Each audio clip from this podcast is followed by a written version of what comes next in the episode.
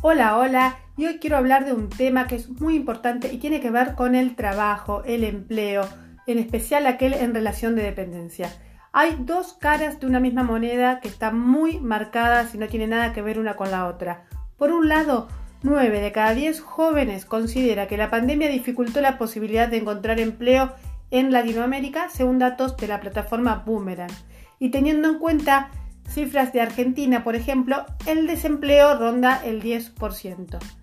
La otra cara de la moneda es que hay profesiones en donde hay pleno empleo y es más, hay escasez de profesionales, entonces las empresas quieren conquistarlos con buenos salarios y con un montón de beneficios adicionales. Hoy vamos a hablar de eso con Jorge Figueroa, director de Asuntos Públicos y Sostenibilidad en la consultora Randstad Argentina, porque queremos saber qué hacer para obtener un mejor empleo, ya sea el primer empleo o una reconversión laboral a los 40 y pico o 50 y pico.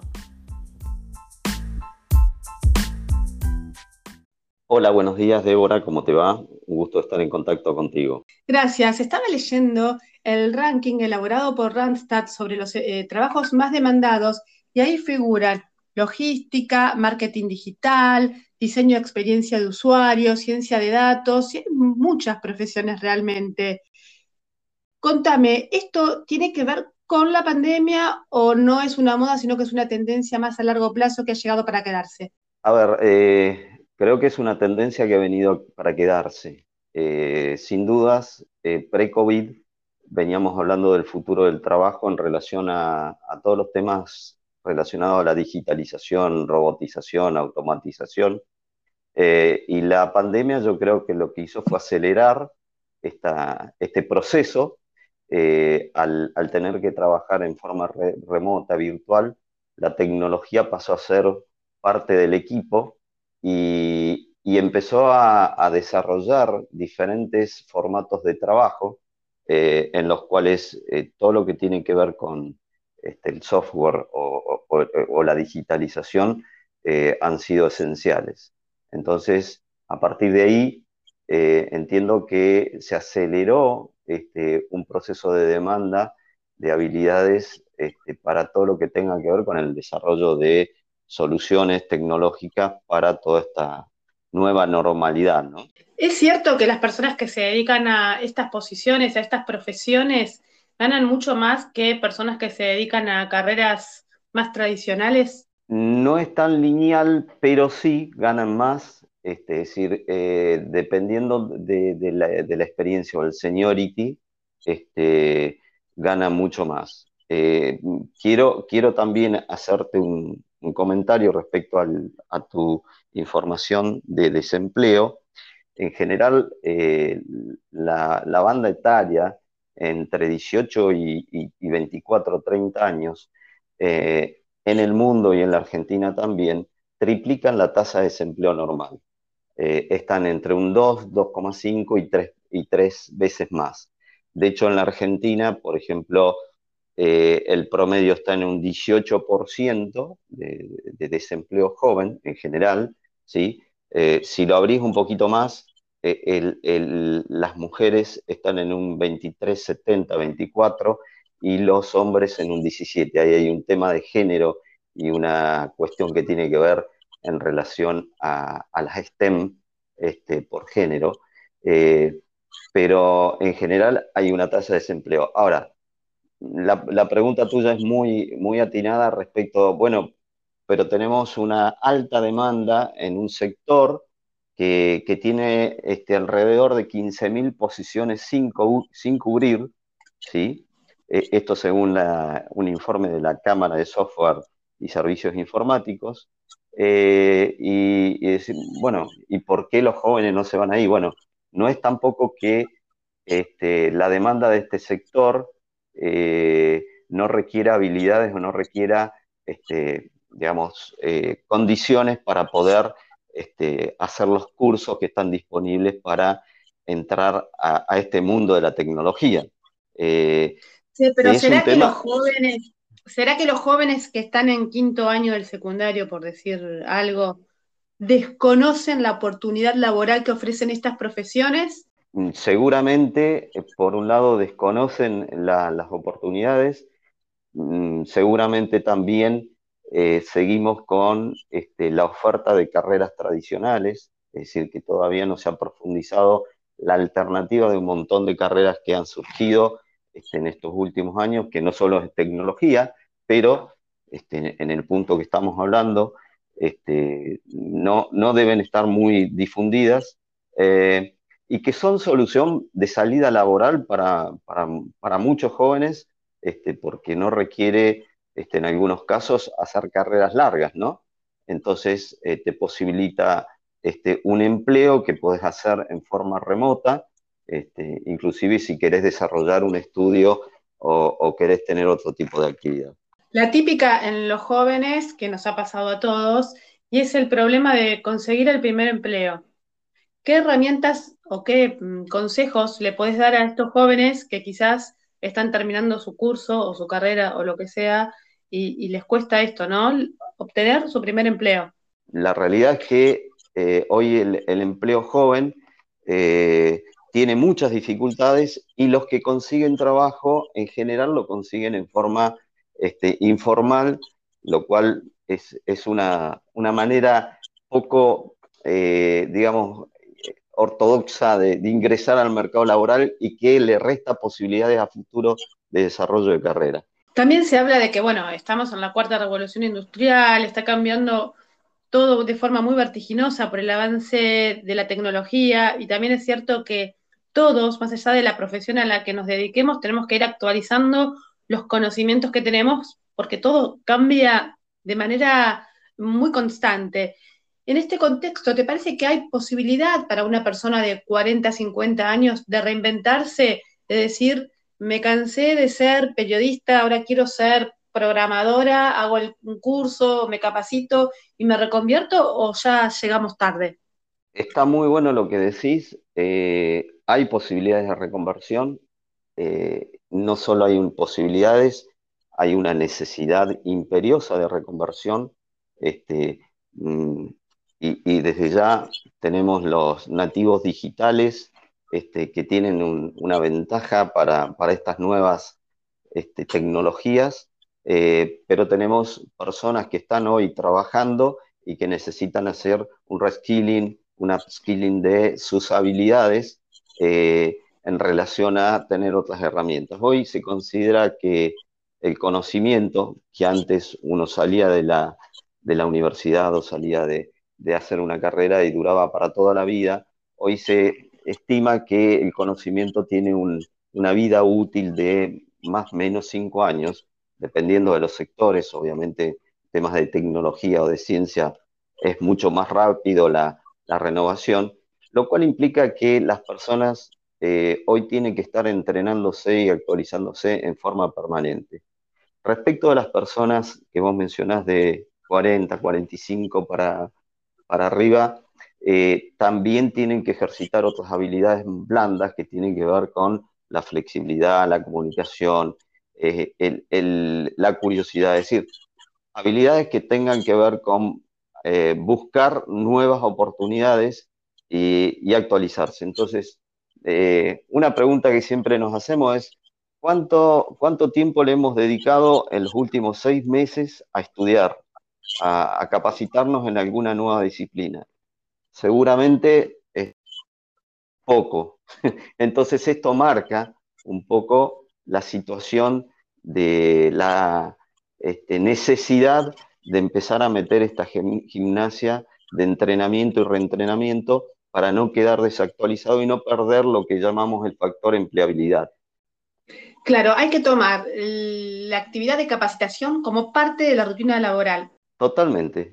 Y hoy, eh, como bien decís, deberíamos tener asignado un parte del tiempo de nuestra agenda a la actualización, a este, hacer un reentrenamiento de nuestras habilidades. Y no solo las habilidades técnicas, sino también las habilidades blandas que tienen que ver con todo esto que hemos tenido en el último año y medio, al tener que trabajar a distancia, al ejercitar liderazgos a distancia, eh, eh, comunicación que, que, tiene que resolver eh, la falta de contacto presencial, es decir, hay un montón de, habilidades que empiezan a, necesitar otro tipo de exigencias, otro tipo de entrenamiento y por lo tanto eh, deberíamos tener, de la misma manera que tenemos el gimnasio este, en la agenda, tener eh, horarios para este, entrenarnos. Mencionaste bastantes veces el tema de las habilidades blandas. ¿Acaso las personas subestiman estas capacidades que tienen que desarrollar? Por eso estás poniendo tanto foco. Quizás nos enfocamos en eh, estudiar asignaturas más duras o más técnicas o con, conocimiento más científico o lo que sea nuestra profesión y nos estamos olvidando de la destreza necesaria para tener una buena comunicación, empatía, liderazgo y todo ese tipo de eh, habilidades mal llamadas blandas. Totalmente, totalmente. hago hincapié en esto porque hoy las empresas, este, las organizaciones han eh, tomado un papel mucho más eh, preponderante en, el entrenamiento y la capacitación técnica de las personas, producto de que vienen de, la academia o vienen de otras experiencias con conocimientos que están desactualizados. Entonces, las empresas se, encargan de decirle el cómo hacer dentro de una organización o dentro de una nueva asignación de trabajo. Ahora, esto es instrumental, esto es eh, entrenamiento técnico. Lo que es más difícil es desarrollar las habilidades de trabajo en equipo, flexibilidad, este, la comunicación, es decir, habilidades que tenés que entrenar en forma personal y que tenés que desarrollar eh, y que llevan más tiempo y no, este, no son tan instrumentales como enseñarte a desarrollar este, Java o enseñarte a desarrollar algún tipo de este, lenguaje que es más técnico y se aprende este, rápidamente. ¿Notas eso? Eh, eh, ¿Se postulan personas que tienen conocimientos desactualizados? Eh, hay, hay, mucho de eso y, hay mucho que las empresas empiezan a pedirnos este, poner un poco más de, de foco en, las habilidades donde las personas vienen con este, curiosidad, con ganas de aprender, eh, con flexibilidad para adaptarse a diferentes ambientes, em, con buena comunicación para saber cómo este, trasladar los mensajes, para interpretar las consignas, y bajan un poquito la pretensión en cuanto técnico, porque dice, esto yo se lo enseño. Ahora, esta, esta parte eh, blanda eh, es más compleja que yo se la pueda enseñar. Entonces, en las entrevistas lo que tratamos de, juntar eh, son estas dos, este mix de, competencias, porque obviamente las empresas lo que necesitan es este, que la persona ingrese y no solo que haga una tarea hoy, sino que tenga la, este, la, capacidad o el potencial de desarrollarse dentro de esa compañía a futuro. Por lo tanto, necesita tener un background también de estas competencias blandas este, y como eje la, capacidad de aprender y desaprender, por esto de que el conocimiento se desactualiza rápidamente.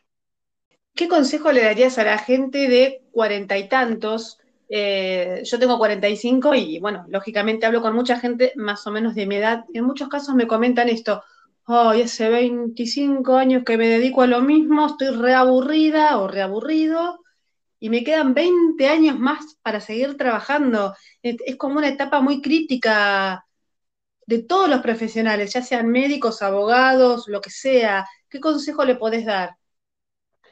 Eh, primero, eh, salir de la zona de confort eh, que implica la comodidad de que lo que de la mochila que tengo de conocimientos me va a ayudar a afrontar ese desafío y buscar otras opciones. Quizás un, FODA personal que tenga que ver con cuáles son mis fortalezas, cuáles son este, mis debilidades para reconocerme y después eh, tratar de desarrollar aquellas este, condiciones necesarias hoy para insertarse en el, mercado laboral. Hoy se Pero digo, eh, una persona, digo, un, médico que ahora dice, la verdad que me doy cuenta que mi pasión es el derecho. ¿Tiene sentido que estudie derecho a los 45 años y se reciba a los 50? ¿A los 50 puede empezar a, conseguir clientes o insertarse laboralmente? ¿O la verdad es que a esta altura del partido la idea es eh, buscar alguna otra alternativa? Eh, no es una, ley este, que se cumpla inexorablemente de que vos cambias de carrera y, y tenés éxito porque en realidad tiene más que ver con el propósito que vos te planteás como, desarrollo personal, eh, pero hay infinidad de casos eh, que han estudiado carreras tradicionales como abogados, como contadores, y, hoy están desarrollando tareas de consultor eh, en asesoramiento de capital humano o están en actividades comerciales. yo creo que las herramientas que te da tu profesión o la disciplina que hayas estudiado te permiten tener un panorama mucho más amplio y un instrumental o una, cantidad de herramientas para, la toma de decisiones y para afrontar desafíos eh, que por ahí no tienen otros que no, han desarrollado esa disciplina, ¿no? Ahora, no hay una ley que garantice el éxito de acuerdo a la carrera que estudias. Y para concluir, déjame decirte que tras ver este famoso ranking de las 10 profesiones más eh, buscadas, según Randstad, uno a priori, primer vistazo, dice, ah, todas tecnológicas. Pero en realidad no es así, porque tenemos disciplinas como marketing digital, que es súper eh, social, si se quiere, y lo mismo diseño de experiencia de usuario. O sea que no hay que ser ni un genio de las matemáticas, ni te tiene que gustar la ingeniería, ni, ni, nada de eso, ni un loco de los datos, amante de los datos, para poder encarar de alguna manera una de estas disciplinas que son las más buscadas y las que dan mayores oportunidades de crecimiento profesional. ¿A vos qué te parece? Estoy totalmente de acuerdo con vos y agregaría que acá todavía no son tendencias en la Argentina, pero sí en el mundo, eh, hay como dos ejes, un eje de la demanda por el lado de las STEM, las ciencias, ingeniería, tecnologías, pero también empezó a crecer mucho la demanda de, eh, del eje de las, digamos, de las tareas blandas o de las competencias blandas que tienen que ver con eh, el ocio, el cuidado de personas, el tema de las actividades relacionadas con las economías verdes, que obviamente también son una opción para las personas que posiblemente no tengan tanta inclinación en las matemáticas o en las ciencias, pero que sí tienen condiciones para desarrollar otras tareas relacionadas con el trato con personas, ¿no? Perfecto. A modo de conclusión, me parece que también es muy importante tomarse el tema de la decisión de la profesión en serio. No es para toda la vida, porque como hemos hablado, uno a mitad de camino puede decir, bueno, ahora me gusta esta otra cosa y se puede reencauzar, pero tomárselo en serio, no estudiar algo porque el padre o el abuelo se dedicaban a eso, sino que tenemos internet en nuestra casa, en la palma de la mano, para hacer un estudio de cuáles son las, profesiones que existen, cuáles son las más demandadas, qué tendencia podemos esperar a futuro, cuáles son las subespecialidades, porque quizás eh, la, carrera grande o de base en sí no nos apasiona tanto, pero puede haber alguna subdisciplina en la que sí nos podemos encontrar más eh, hábiles o, duchos o que nos interese más. Así que me parece, ¿no? Esto, ¿no? Tomarlo como un tema en serio, una investigación que cada uno tiene que hacer y esto del FODA personal también es súper relevante para saber cómo encarar todo este tema de lo profesional, que es muy importante porque al trabajo luego le dedicamos muchas horas de vida. Totalmente. Eh, y, tiene que ver con después las este, expectativas que tenemos de calidad de vida, de desarrollo personal, eh, y, sin dudas eh, este primer paso que tenemos que dar es fundamental y quizás es donde más tenemos que ayudar a los jóvenes eh, cuando están saliendo del eh, proceso del secundario a poder tener todo el menú de opciones este, disponibles para que hagan la mejor elección. ¿Esto significa que van a tener éxito, que no se van a equivocar? No, pero por lo menos achican el, margen de riesgo Y, en definitiva, después siempre hay oportunidad de cambiar, siempre hay oportunidad de este, em, hacer un, nuevo reseteo de las expectativas. Entonces, este, creo que es importante lo que decís y, en términos de averiguar, ver las opciones, ver los menús, meterse en las universidades, meterse este, en, los, eh, en los espacios, en las plataformas donde se ofrecen trabajo para ir viendo cuáles son las tendencias. Ha sido un episodio muy rico con muchos datos concretos, con muchos consejos prácticos, así que gracias eh, Jorge Figueroa, director de Asuntos Públicos y Sostenibilidad de Randstad Argentina por todos estos conocimientos.